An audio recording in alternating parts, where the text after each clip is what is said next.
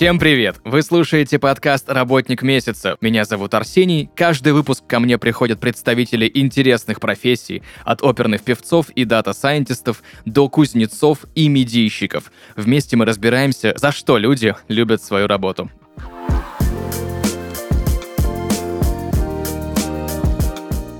Друзья, и сегодня в подкасте «Работник месяца» Елисавета Линник, портная, начинающий модельер. Елисавета, привет. Привет. Огромное у меня к тебе количество вопросиков сегодня. Первый из них, чтобы быть портной, нужно ли иметь какое-либо образование, среднеспециальное, возможно, даже высшее? Где вообще этому можно научиться? И, наверное, знаешь, главный вопрос, который меня не покидал сегодня все утро, пока я думал о том, что мы будем сегодня обсуждать. Мгм. Чем портная отличается от швеи? Отличный вопрос. На самом деле, я считаю, что, конечно, необходимо образование, хотя очень много людей эм, сами как бы шьют дома, могут обучиться этому через интернет. Многие, у кого есть швейные машины, это все создают в домашних условиях, но все-таки какая-то база, какие-то азы обязательно, как бы я считаю, что нужно получить образование, и э, высшего образования как такового в этой специальности как бы нету, как раз-таки именно среднее специальное образование с огромным количеством практики, потому что все-таки это такая специальность, в которой нужны часы практики, а их много бывает только в колледжах, в училищах, которые специализируются на этом. Поэтому я считаю, что конкретно именно колледж будет э, крутой вариант для того, чтобы обучиться именно этой специальности. В чем отличие? Главное отличие в том, что швея — это человек, который выполняет одну и ту же операцию на протяжении всего как бы рабочего дня, всего времени в принципе. То есть вот на заводе сидит и делает только одну операцию. Там какие-то швы, там заклепки, закрепки, все вот это вот в, в этом духе она делает на протяжении огромного количества времени. Портная — это более высокая квалификация, это когда человек может в принципе пошить все, что угодно. Он знает с нуля обработку, строение, даже какие-то моменты, которые из области конструирования. Это человек, который может с нуля пошить любую единицу. И это гораздо больше, чем просто какую-то часть работы выполнять. Вот.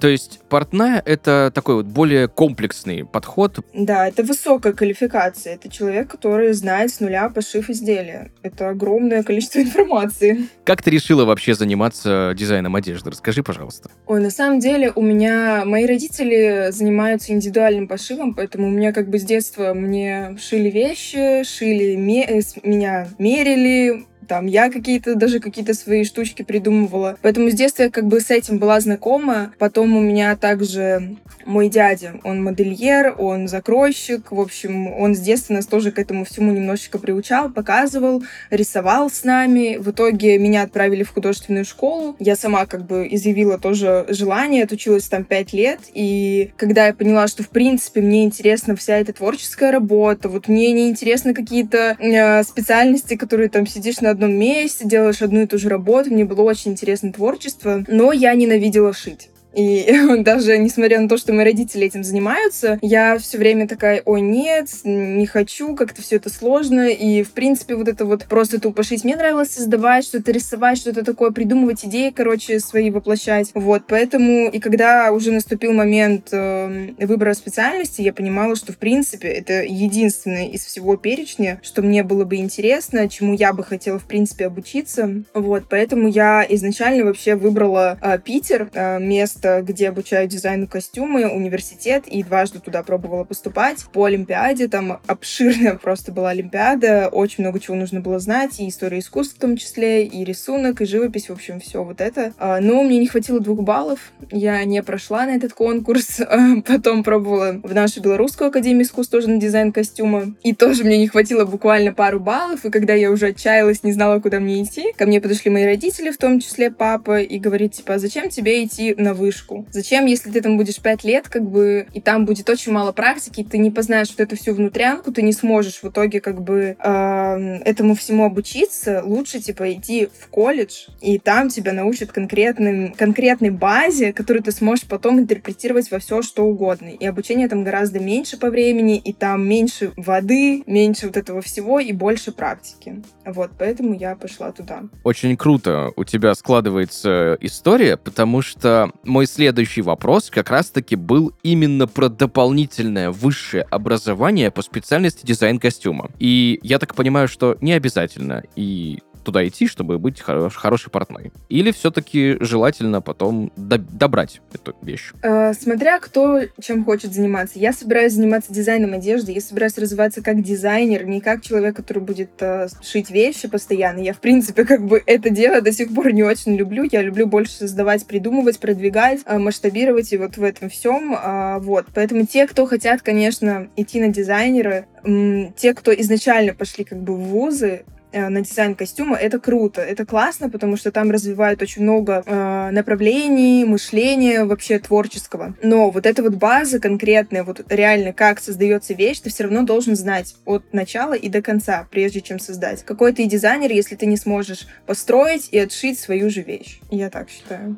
А ты знаешь, у меня есть несколько знакомых, кто учился на дизайне костюма в разные годы, mm-hmm. да, в разных вузах. И одна из моих знакомых э, говорила мне, что нужно знать, э, для того, чтобы шить классные вещи, нужно знать и анатомию, и биомеханику. Это так? А, я считаю, что нет ну, как бы это не обязательно абсолютно, потому что достаточно того, что ты знаешь конструирование. Ты понимаешь, какие существуют э, типы фигур, какие есть особенности, какие вообще в принципе. И когда ты, например, э, занимаешься индивидуальным пошивом или в принципе пошивом, то есть достаточно знать таких каких-то нюансов. В любом случае, те вещи и бренды, которые вот отшивают какие-то вещи, это все равно вещи в каких-то размерах, э, типовых размерах, которые существуют, уже придуманы, уже все мерки там есть. Вот и они уже как бы создаются с учетом всех вот этих вот нюансов. Поэтому, как бы, в принципе, я считаю, что это не обязательно, абсолютно на этом зацикливаться точно не стоит. Ты упомянула типы фигур, типовые размеры. Угу. Давай более подробно разберем, какие типы фигур существуют. А, существуют, ну, в женской фигуре, например, это, ну, я думаю, в принципе, и в мужской тоже такой существует э, прямоугольник, треугольник, э, типы фигур э, груша, перевернутый треугольник. То есть когда либо полностью какая-то часть преобладает над другой, то есть там плечи более широкие, таз более узкий, или наоборот, плечи более узкие, таз более широкий. Есть еще фигуры такие, как перегибистые, сутулы, это зависит от осанки, то есть и э, баланс, в принципе, в изделии определяется как раз-таки по вот этим параметрам, то есть более сутулая фигура или наоборот, она перегибается в другую сторону, это очень важно, особенно при, при индивидуальном пошиве, это прям супер важно. Вот, а так очень много разных это все индивидуально. А сложно ли под вот эти разные типы фигур вообще сшить один предмет гардероба? Ну, грубо говоря, да, как-то все это сконструировать так, чтобы, условно говоря, эта кофточка mm. сидела и на девушке с типом фигуры там груша, песочные часы, mm-hmm, треугольник mm-hmm. такой, треугольник такой, там и так далее? Ну, э, не могу сказать, что это прям сложно. Э, нет, смотря какая вещь. То есть, если, конечно, эта вещь изначально предполагает э, облегание какое-то, то как бы она будет просто по-разному смотреться на разных фигурах. То есть, э, конечно, если у какой-то, если в принципе фигура у человека более как бы ближе к типовым параметрам, то есть нету каких-то прям супер маленьких плеч, супер маленького таза, который в принципе вот даже в типовых параметрах, то есть это уже что-то другое, то, конечно, она будет смотреться не так, как обычно. А так, в принципе, конечно, бренды отшивают вещи, уже ориентируясь на все вот эти вот фигуры, уже знаю, что как бы такое есть, и вещь может просто немножечко по-другому смотреться на человеке. Конечно, если это оверсайз, он будет смотреться, в принципе, на всех хорошо.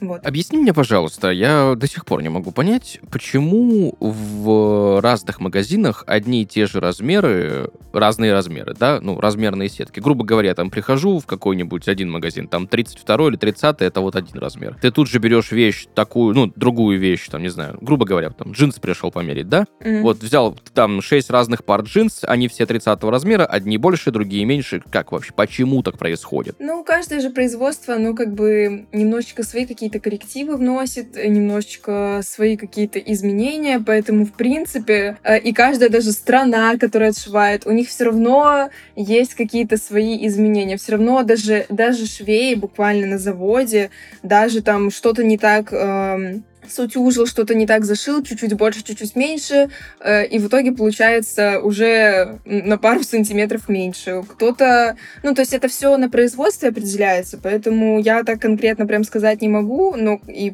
могу точно сказать, что каждая страна в любом случае, у них свои размерные сетки, и просто одна вещь, размеры XS там, или S, может быть там больше или меньше, это все уже на производстве. У меня просто недавно была ситуация, меня спросили, какой у меня размер, а я стою и не понимаю, ну, а что мне ответить? В этом магазине такой, в том магазине такой, ну, М-ка там, Л-ка там, где-то вообще XL, где-то, наоборот, Да, просто Ну, главное знать э, свои просто параметры в сантиметрах. И так, э, и через них просто уже смотреть, какие параметры в сантиметрах у того или иного размера, и уже примерно подставлять и понимать, в каком у тебя где размер. Поэтому главное просто свои обычные параметры знать. А какими навыками вообще, давай вот именно про технические навыки, да, разберем, про харды поговорим. Мгм. Какими навыками нужно обладать, чтобы заниматься вообще пошивом одежды? Что нужно уметь, чтобы быть портной, чтобы сконструировать одежду? Что нужно уметь? Э, ну, естественно, уметь э, строить, уметь, э, в принципе, шить. Это все такие вещи базовые, но я бы хотела даже поговорить не про этот навык, а про самый главный навык, без которого ты вообще, в принципе, не сможешь работать в этой отрасли, в отрасли пошива. Это самое важное, чему учат всегда, чему тебя в начале самым учат, это терпению. Потому что, честно говоря,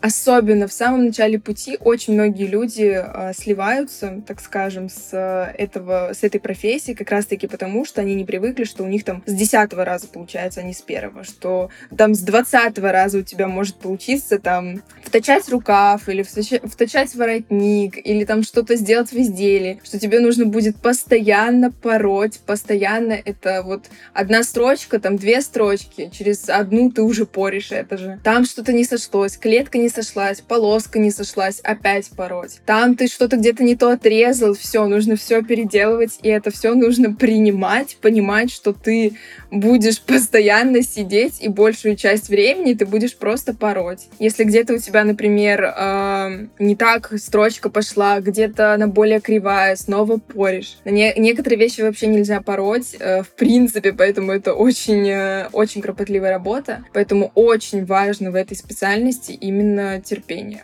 Прям очень важно, потому что многие там истерят, многие там и плачут, и бьются, и кидают вещи, и психуют, потому что, ну, невозможно. Я сама в такой ситуации тоже была, когда ты целый день делаешь одну вещь, а потом ты все то же самое поришь, потому что ты там где-то что-то не учел и что-то не село. Вот. Поэтому это прям супер главный навык в этой специальности. Это просто вот просто делать, терпеть, что у тебя не получается, что не с первого раза, что придется много-много раз пробовать и все равно делать. Ну и усидчивость туда, туда же, к терпению. Конечно, конечно, да. То есть вот эти все мелкие детали, те, кто, например, не любит концентрироваться на мелких вещах, не любит вот эту вот всю мелкую работу, им тоже не сюда, потому что там очень много кропотливой работы, очень много каких-то буквально вот вытянуть ниточку, вытянуть там, ну, это все очень, очень сложно, очень тяжело.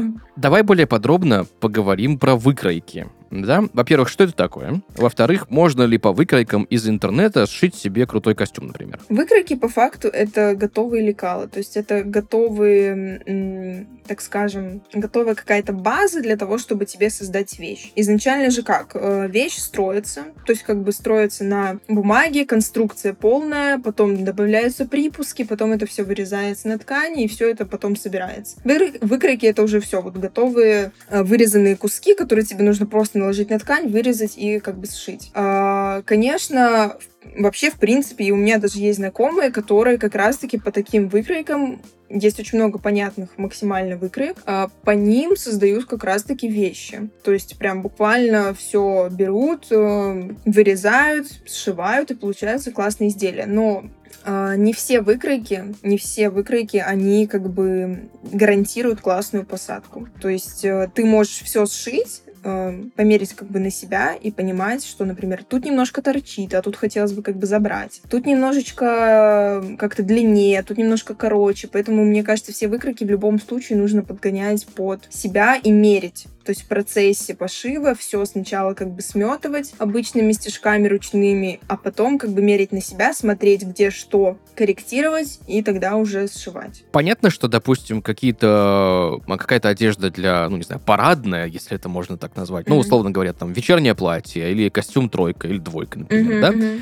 да, mm-hmm. индивидуального пошива на, на людях будет смотреться сильно лучше, чем э, масс-маркет э, по стандартным лекалам. А что касается базового гардероба, то же самое работает или футболку, которую, условно говоря, индивидуально пошили, от футболки из хорошего магазина отличить довольно трудно будет? Конечно, будет трудно отличить, потому что это такие базовые вещи, которые э, абсолютно спокойно можно найти в магазине. То есть э, в чем как бы смысл индивидуального пошива в принципе? Во-первых, это ткани, Uh, ну, например, многие ткани, из которых мои родители, например, шьют, это итальянская шерсть, это стопроцентный материал, это материал, который, в принципе, очень сложно достать сейчас особенно, вот, и главное, как бы, это материал, конечно же, это посадка на фигуру, это, в принципе, возможность просто любую модель воплотить в жизнь, поэтому я считаю, что какие-то базовые вещи, которые абсолютно гораздо дешевле обойдутся uh, в масс-маркете, в каком-то просто хорошем магазине с хорошим качеством ткани будет гораздо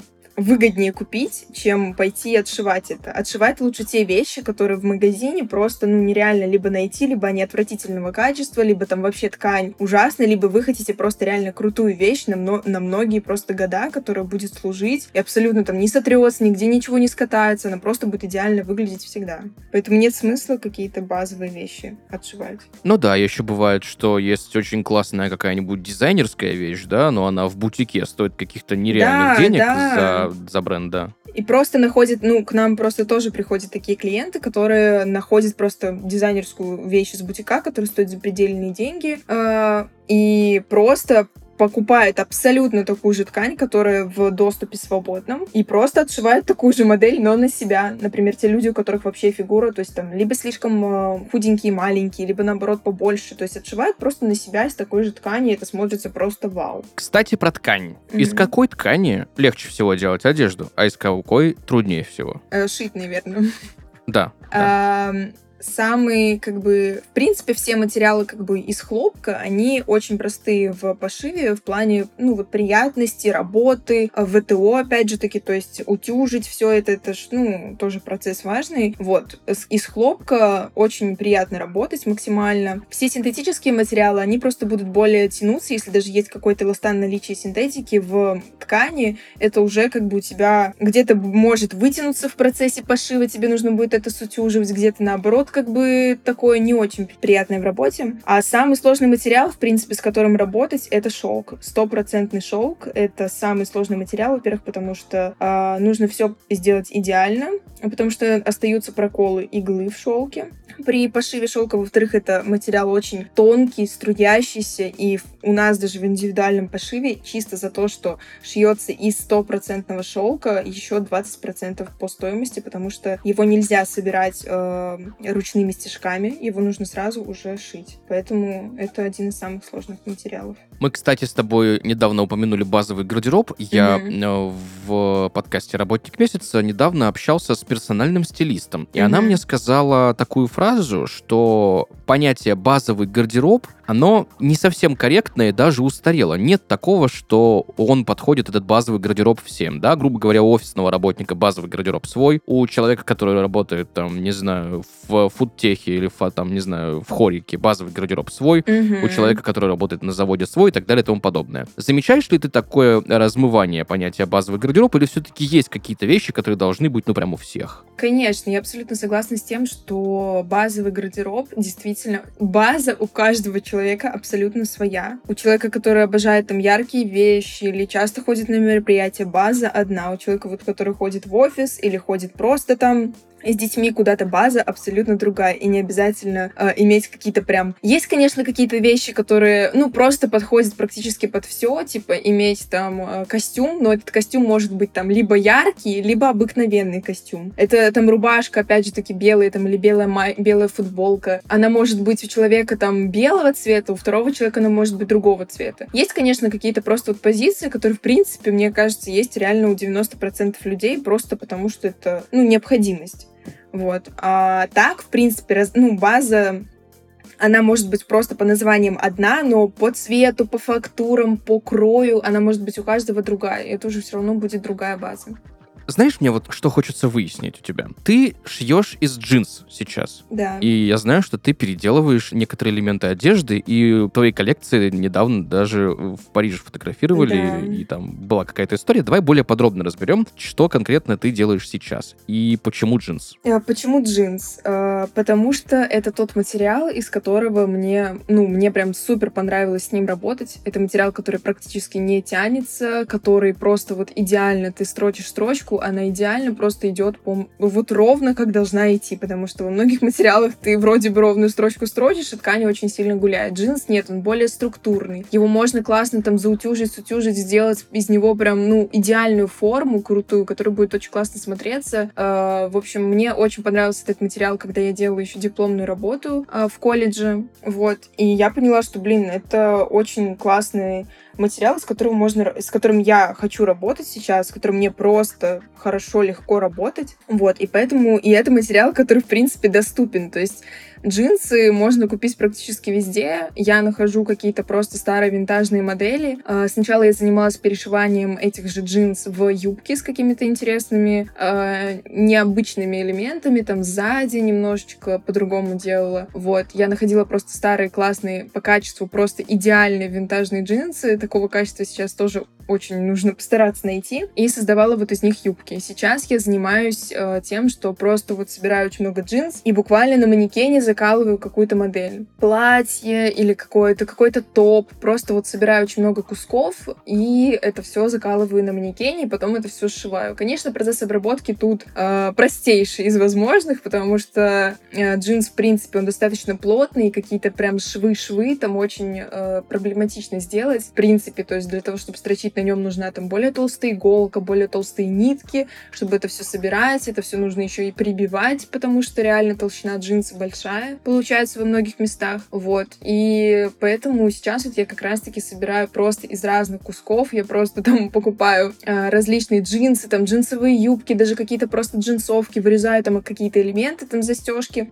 чтобы можно было спокойно расстегнуть, застегнуть изделие, и дальше уже просто фантазирую и а, буквально просто это собираю и happens. Сшиваю. Франция, Париж. Да. Более подробно расскажи, что там была за история. А, история была такая, когда я еще шила юбку для одной а, моей клиентки.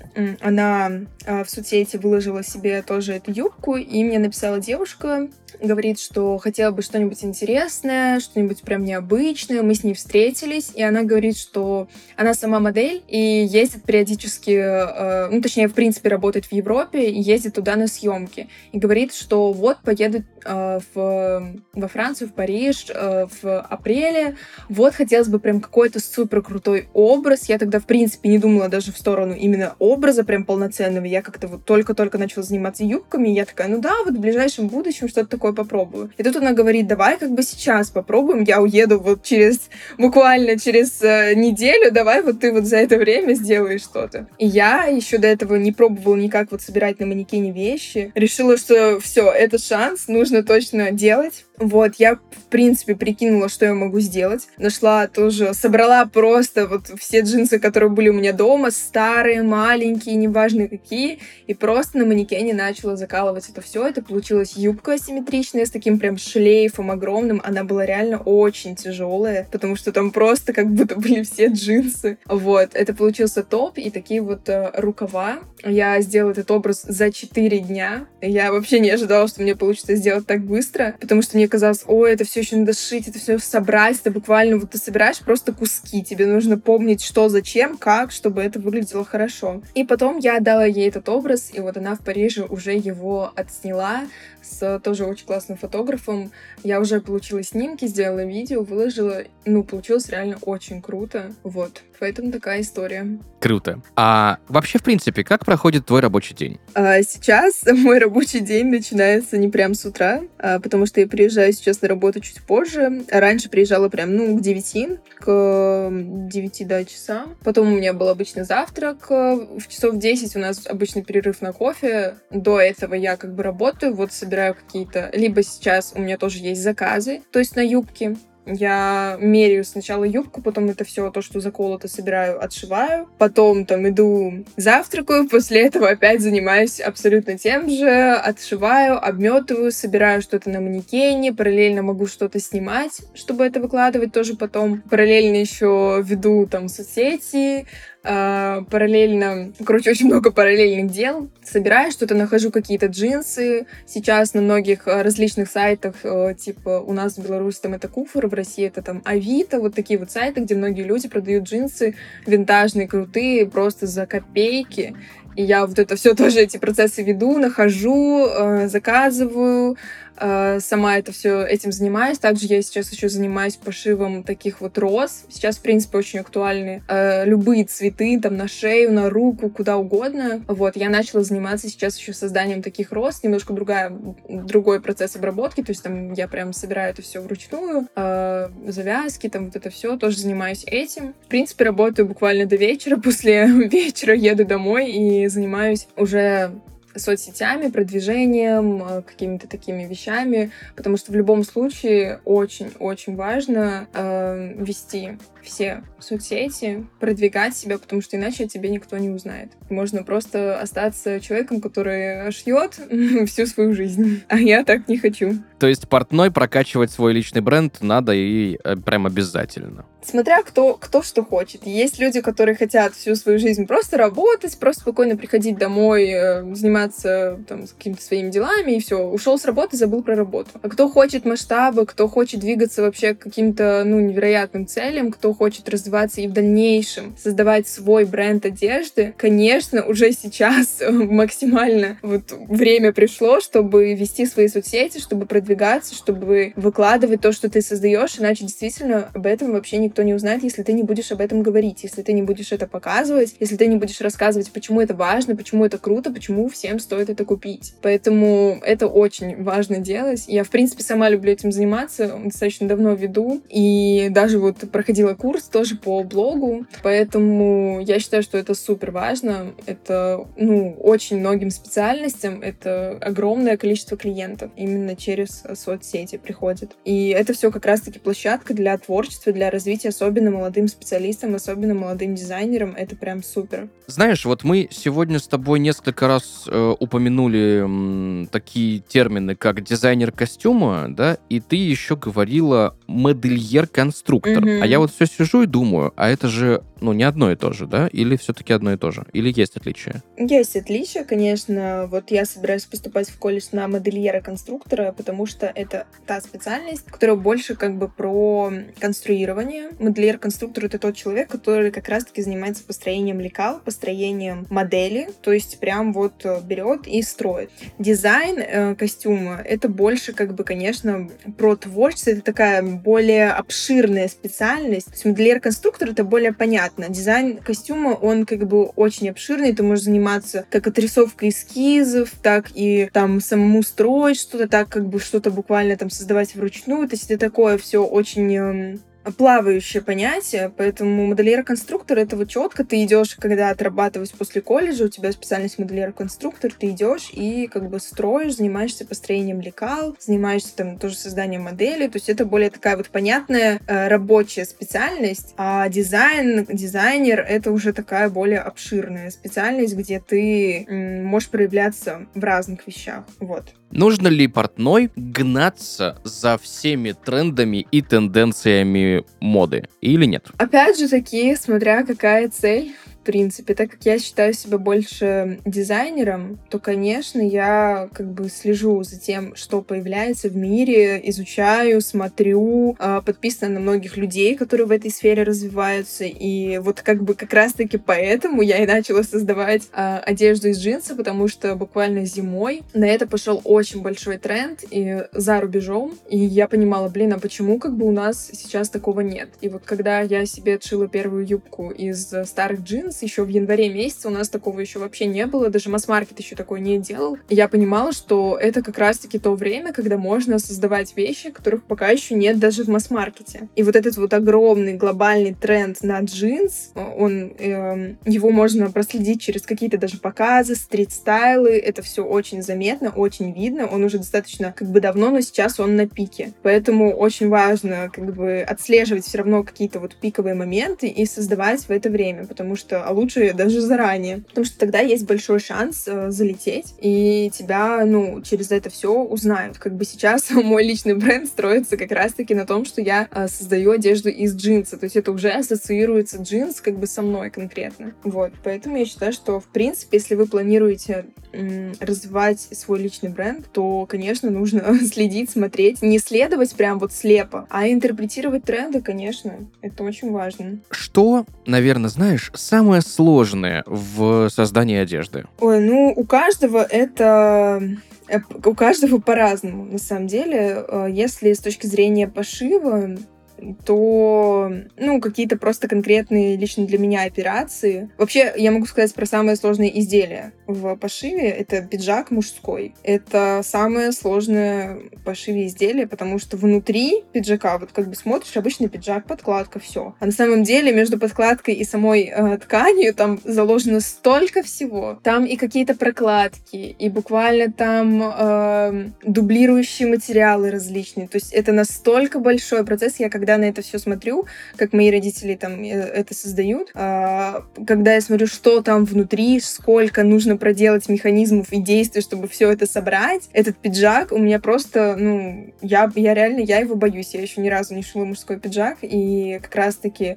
есть просто две разные технологии пошива. Есть не клеевой метод, есть клеевой. Клеевой метод — это когда используется дублирующая прокладка, она просто клеится на ткань, и все. А и тогда ткань забирает немножко свойства материала этой дублирующей подкладки. А не клеевой — это когда вообще ничего не склеено, когда ткань остается при своих свойствах, то есть там шерсть, она абсолютно остается шерстью и не будет никак, э, дубли... ну, как бы не будет никак, э, скажем, трансформироваться за время носки вообще. То есть вот она будет такой, как есть. А когда присутствует клеевой метод, э, дублирующий материал, они все-таки забирают какую-то часть свойств и могут немножечко деформироваться с э, годами. Вот, поэтому я считаю, что мужской пиджак, вообще вот э, втачивание рукавов, э, воротников, э, проклейка, вот это все, это все на самом деле сложно.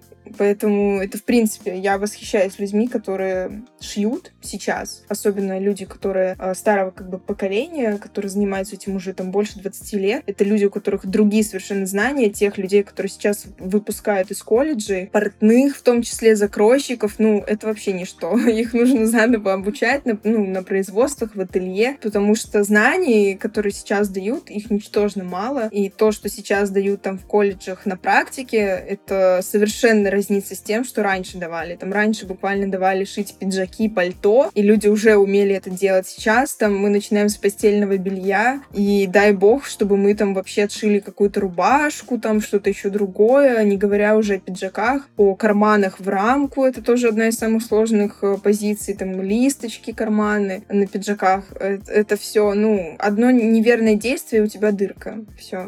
Поэтому сейчас это, сейчас вообще швеи, портные, люди, которые разбираются в этом, это люди на вес золота, потому что найти таких, найти тех, кто сможет э, воплотить твою задумку, которые смогут сделать это качественно, без э, огромной потери ткани, времени и потраченных усилий, очень сложно. Елисавета, за что ты любишь свою работу? Я больше всего люблю свою работу за возможность э, воплощать свои идеи. Я человек, который, в принципе, не представляю себя в работе в найме, э, делая что-то, что вот хочется другим, и, в принципе, не вижу себя там в индивидуальном пошиве, опять же, когда ты просто создаешь вещи, которые вот заказчик хочет, он приходит такой, вот хочу костюм, вот хочу это. Все, у тебя простор для творчества закончился только на костюме.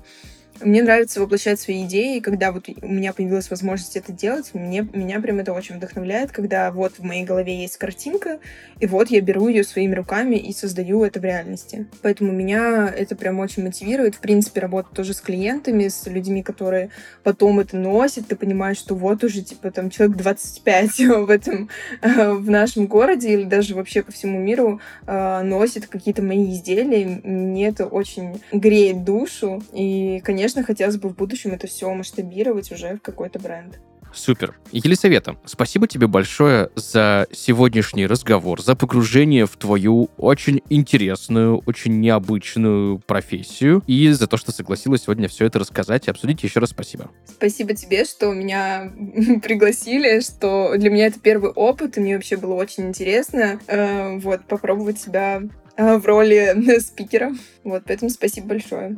Всегда пожалуйста. В завершении я хочу попросить тебя дать главный совет, наверное, один главный совет, давай так, людям, которые, mm-hmm. возможно, хотят в будущем стать либо дизайнером одежды, либо модельером-конструктором, либо портным.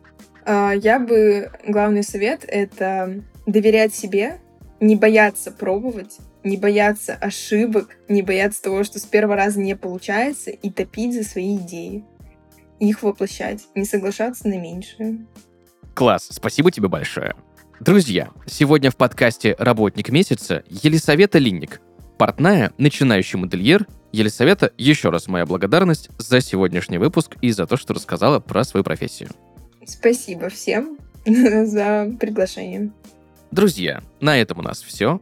Услышимся в следующих выпусках. Пока-пока.